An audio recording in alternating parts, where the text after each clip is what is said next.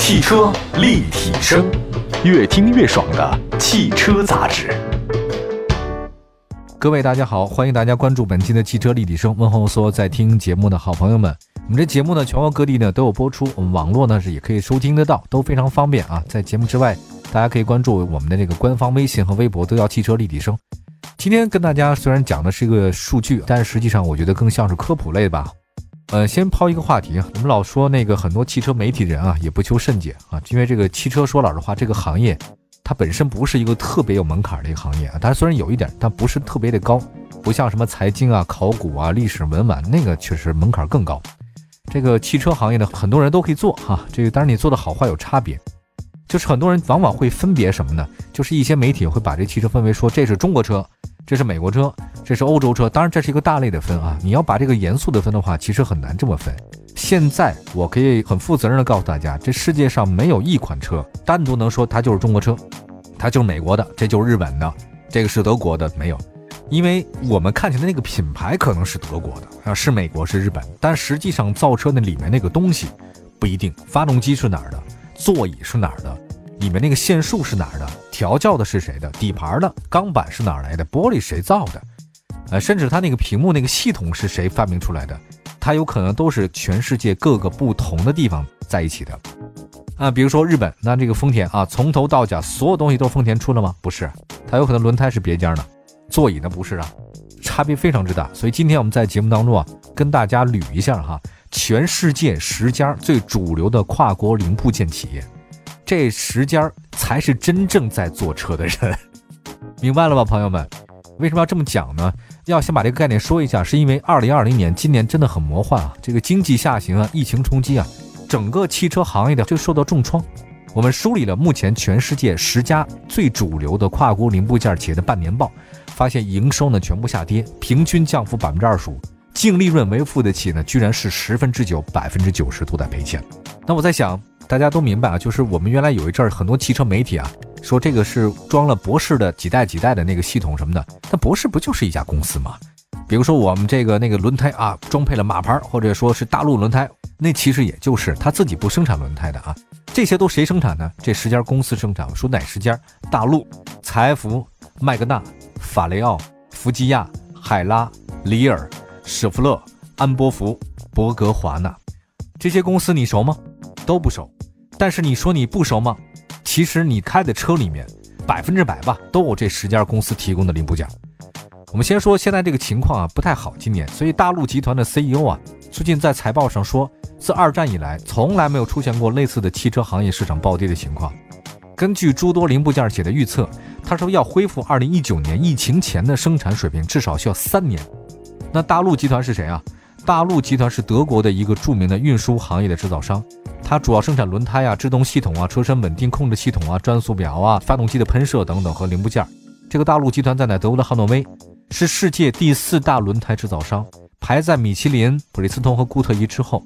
它的前身就搞橡胶的，五大的汽车零部件供应商之一。所以你的车里面非常多的东西啊，都是大陆集团提供的。还有那个轮胎也很有名嘛。那么再来看一下今年的这个业绩暴跌、裁员降薪甚至转岗这个消息呢，是今年上半年听到的高频词汇啊。在现金流捉襟见肘的当下啊，这很多企业，尤其是这种零部件企业的话呢，也开始这个削减成本了。财福二零一九年年中以来，全球员工减少五千三百人，其中就包括二零二零年年初以来减少的三千八百人了啊，这个确实裁员啊，而且他们那个债务很高。财福呢计划在全球范围内的裁员一万五千人，其中一半呢在德国，它不叫裁员，它叫岗位优化啊，一万五千个岗位被优化。那么你要问财富是干嘛的？财富公司是德国的一家公司，全球五百强，是全世界汽车行业的合作伙伴和零部件供应商。它专门生产什么呢？您那车里面的很多底盘啊、转向、传输汽车零配件、变速箱什么的，就是他们家的。他们家呢，在汽车动力系统传动方面啊，还有底盘方面，世界领先地位。那其实财富嘛，它其实已经不再投资这个内燃机了。我听说最新的就是他们家那个。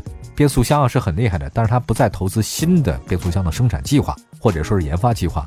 而且刚才我说那个德国那大陆集团嘛，他们也开始关闭一些传统的燃油业务的这种工厂，也是相关的大裁员。以前你搞那个燃油发动机啊，这世界顶端的这个技术，因为中国到现在为止没有办法，咱们的企业做出一个很好的汽车发动机来，确实没有。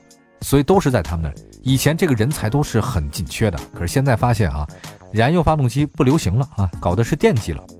另外再看一下今年的那个上半年，这个全球车市呢遭遇冰点，但电动技术确实很好。比如说那个特斯拉刺激之下，全球车企呢开始呢抛弃传统业务，走向了电动布局。嗯，我这边有个数据，是柏林那挺有名的独立的那个汽车分析师啊，公布了一份调查数据。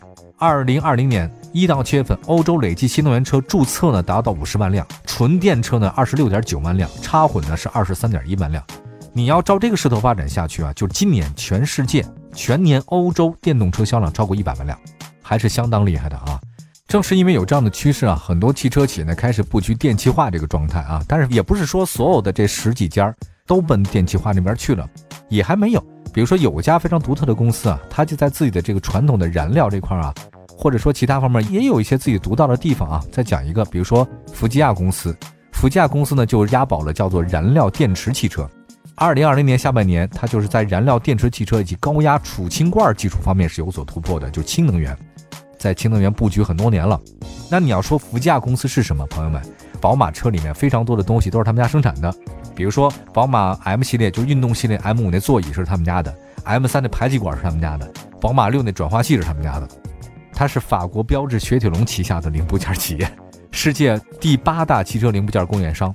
每四辆汽车里面就有一件曾经用过福吉亚的这个零配件。现在就是福吉亚呢，它主要是在汽车座椅、排放控制、汽车内饰和外饰方面在世界领先地位，而且它是二零一二年就是北美第五大汽车配件和排放的技术供应商了，朋友们。你别看你开的宝马，我是德系的啊，那实际上有很多零部件是法国给你做的，尤其他们家的座椅啊，我听说他们家那个座椅是很强，整椅居全世界第三位。福吉亚的座椅系统，全球它能卖超过五百亿人民币。朋友们，所以你就了解了吧？这十几家汽车零部件企业才是主宰整个世界汽车工业的一个源头。所以你老说品牌啊，没有什么意思啊。还有其他的一些公司哈，稍微休息一下，一会儿呢我们再跟大家介绍介绍啊。目前。整个的主宰全世界这几家公司到底这个情况是什么样啊？真的不太乐观，源头上它就有一些危机了。一会儿回来，汽车立体声，您的爱车情报站，会新车，私车定制，会买车，会客厅大驾光临，庖丁解车，精准分析，会拆车。大师来帮您，会用车，自驾上路，会玩车，我们都是汽车人。继续回到节目当中，您现在收听到的是汽车立体声啊，我是董斌。今天在节目当中呢，跟大家说说这个全世界十大的汽车零部件供应企业啊，他们的业绩呢基本上是跌了两倍，创造了七十年最差的一个业绩。刚才说到了非常多的企业呢，在豪赌未来的汽车的智能化，还有包括像新能源之类的。我们也再看看其他的一些公司啊，正在做的一些事情。首先说，对于未来的这个市场走向，不少汽车零部件企业呢给了自己的一个判断。比如说刚才说到那个法国的标致雪铁龙公司下的福吉亚公司预测，今年全世界的汽车产量将近六千四百万辆，同比下滑四分之一。那么有望在二零二二年到二零二四年恢复到一九年疫情之前的水平。那么接下来的第三季度呢，像那刚才说那德国的大陆集团很很强嘛，他们家最出名的是轮胎嘛。大陆集团预计全世界汽车产量同比下滑至百分之二十。还有一个，在今年的上半年财报里面，大陆集团、安波福公司都没有办法给出今年的财政目标，就不知道，他们难以评估。他们说我损失多少不知道。一般来讲，我们损失像这种大企业跟咱们不太一样啊，他会对未来做这损失有一个预估，让心里有数，咱就做预算的。他们提前一年就做好的。可是现在他们说没法做，他也不知道未来会有什么样的变化。那刚才说到了安波福公司啊，那么您知道安波福是什么公司吗，朋友们？我估计很多人都第一次听说吧。那好，告诉大家，安波福公司，它其实是一家未来移动出行开发技术和解决方案的公司，也是一个基于互联网全球性创新的公司。它之前的前身是谁？是德尔福。那么在二零一七年的年底，当时的德尔福公司分拆了它的动力总成业务之后，改名了叫做安波福公司。那德尔福公司是谁？德尔福公司呢是美国的公司，一八九零年就有了，在美国的俄亥俄州，是全世界最大的汽车线束系统制造厂商。一汽大众知道吧？通用、东风日产、奇瑞这些公司很多用的是德尔福提供的这个线束系统，而且包括这德尔福公司最早它是原来是通用汽车一个零部件子公司，那么在九九年五月份的时候，正式和通用公司分离，是完整独立公司。后来呢，在二零一七年，德尔福公司呢分拆了它那个汽车总成业务，改名现在的安博福公司，致力于未来的智能开发还有互联的这种功能。所以说到这儿，大家大概明白了一下吧。相对来讲，就是我们的汽车里面，你别觉得是自主品牌啊，也别的是德国车，实际上很多美国也起家。还有一个再说吧，就是那个博格华纳。博格华纳公司，我们在节目中经常提到啊，它博格华纳的什么什么系统啊，这个发动机等等等等。OK，我告诉您，博格华纳近期它已经大量的进军这种电动车市场，新能源。它为福特领界的 EV、爱驰 U5，还有包括理想 ONE 三款车型提供了高性能电驱模块，就是他们家的。所以说，理想 ONE 它是新势力造车，咱们国产的嘛，它那个电驱系统是哪儿的？美国的。博格华纳公司啊，它是美国密西根的公司。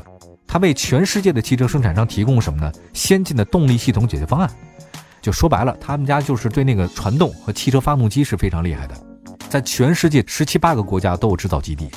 就是有一年我印象特别深，应该是在零七年还是零八年，忘了有一年，世界十佳发动机里面，居然有大概六个发动机都是他们家的。比如说奥迪那涡轮增压双顶置凸轮轴，戴姆勒克莱斯勒那个黑米五点七升的那个啊，那个悍马也用过。戴姆勒克莱斯勒三升双顶置凸轮轴 V 六，刚才说那个戴姆勒克莱斯勒 V 八，福特的一个双顶置凸轮轴 V 六，还有包括四点六的单顶置凸轮轴 V 八，日产三点五升双顶置凸轮轴 V 六，这六个，包括奥迪两升的涡轮增压的，都是博格华纳生产的。讲了大概这么多汽车的这种公司啊，其实还有好多没讲的，以后有时间再讲吧。像什么海拉啊、里尔啊、呃舍弗勒呀都没有说的哈，以后有机会再说。还麦格纳，我曾经采访过麦格纳的那个老板。麦格纳那老板到中国来，在北京，然后他第一场访谈是我做的，我就问他说：“你们麦格纳为什么自己不造车？”啊麦格纳那个老板 CEO 就说：“我们想专注于做自己的事儿，我们提供汽车零部件就行了。比如说我们发动机，我们就想把发动机做好。那至于说整车的那东西，让那些已经大的品牌去做。这事儿过了五六年以后，我听说那个麦格纳也自己想尝试做一下车哈。他既然已经有这么多零配件了。”但是后来这个事儿也不了了之啊，不知道现在情况怎么样。但是我确实没听说他们自己有整车出来啊，至少没有说大规模来贩卖啊。今天先说到这边哈，其实我跟大家讲吧，就是很多的大的跨国的集团零部件企业呢，在目前的市场情况之下呢，都开始压缩自己在未来的研发。但是确实有一家公司呢不太一样啊，就法雷奥公司，确实是在越是不景气的时候哈，越是市场艰难，他们越来投入特别多的关于这个新技术的这种累积。那么对于未来的这个到底会怎么样？我们现在得到一个消息，就是十大零部件供应企业呢，基本上都这么说的。他们说对未来无法确知，至少三年以后才能恢复。确实有很多的不确定性啊，在这边呢，其实还没有说在一公司就是特斯拉。我们发现一个特点，朋友们，这几家公司啊，好像跟特斯拉公司都没有特别的瓜葛。所以我想到这儿就明白了，我们的很多汽车企业啊，不管是新能源、八七代八。都特别依赖于这十几家的汽车零部件企业的供应商提供零配件，但是特斯拉这家公司非常独特，它很多东西都是自己的，它不需要这传统的这个汽车零部件企业给我提供，这就是它厉害的地方。所以国内的汽车企业想弯道超车，加油吧！好吧，感谢大家关注本期的汽车立体声啊，欢迎大家关注我们的官方微信和微博平台，都是汽车立体声。拜拜，朋友们，拜拜。